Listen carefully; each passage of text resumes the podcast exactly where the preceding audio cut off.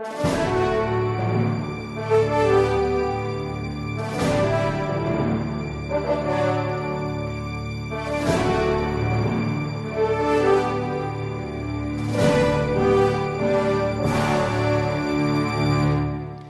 lícito fazer correntes de oração?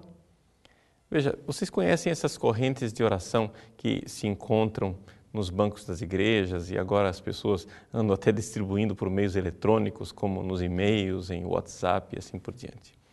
Essas correntes de oração dizem que você deve propagar tal devoção ao santo e se você não seguir aquilo que é a instrução da corrente de oração, você certamente será amaldiçoado, acontecerão desgraças na sua vida e assim por diante. Como reagir diante desse tipo de coisa? Bom, em primeiro lugar, nós podemos até conceder benevolamente que esse tipo de iniciativa tenha iniciado de forma bem intencionada. Ou seja, a propagação da devoção de um santo. Por que, que os santos querem que a devoção a eles seja propagada? Por uma razão muito simples. Os santos querem nos amar. Eles querem fazer o bem de lá do céu.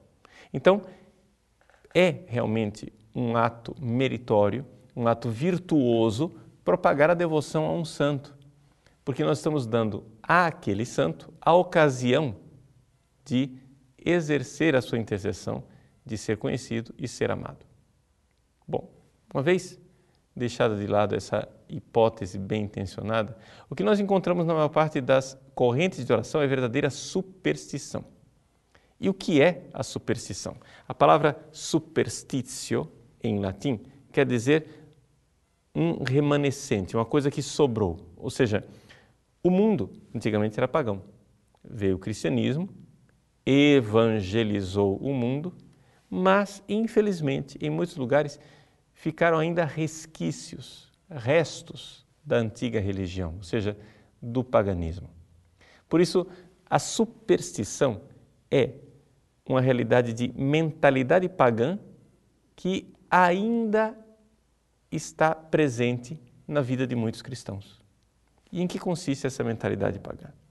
O Catecismo da Igreja Católica nos define essa questão de superstição como sendo um pecado contra a virtude da religião. E no número 1111, ele diz que nós caímos em superstição quando atribuímos eficácia exclusivamente à materialidade das orações ou dos sinais sacramentais, sem levar em conta as disposições interiores que elas exigem.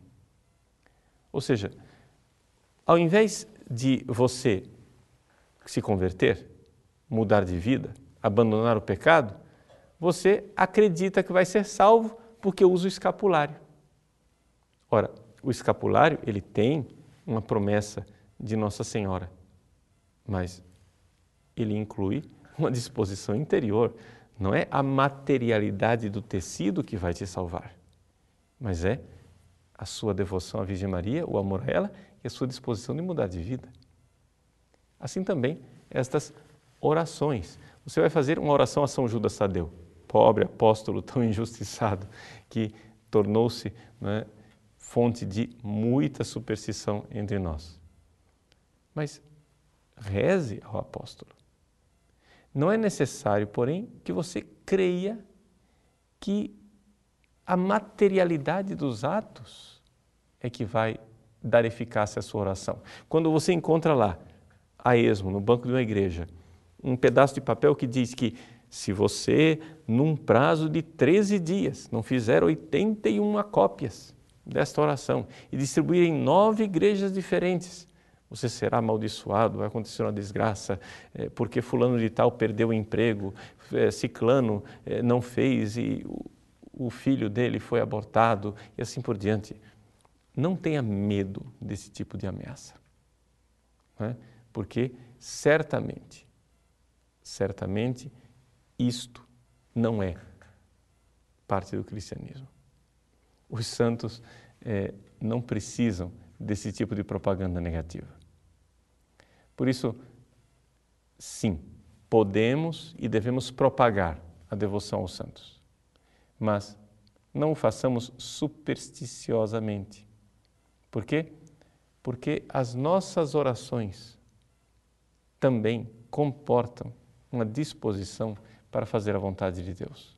Quando Jesus nos ensinou a rezar, ele disse assim: Seja feita a vossa vontade, a vontade de Deus, e não a sua vontade. No frontispício de uma dessas correntes de oração eh, dedicadas a São Judas Tadeu, se encontrava a seguinte frase absurda: Oração a São Judas Tadeu. Eu quero, eu posso, eu faço, eu consigo. É exatamente o contrário do cristianismo. Nas religiões pagãs, ninguém nunca pergunta qual é a vontade de Deus, mas pergunta o que é que eu quero. O cristianismo, que nós precisamos fazer para que as nossas orações sejam atendidas, é conformá-las à vontade de Deus. Fazer com que nosso coração deseje exatamente aquilo que Deus, desde toda a eternidade, quer nos conceder.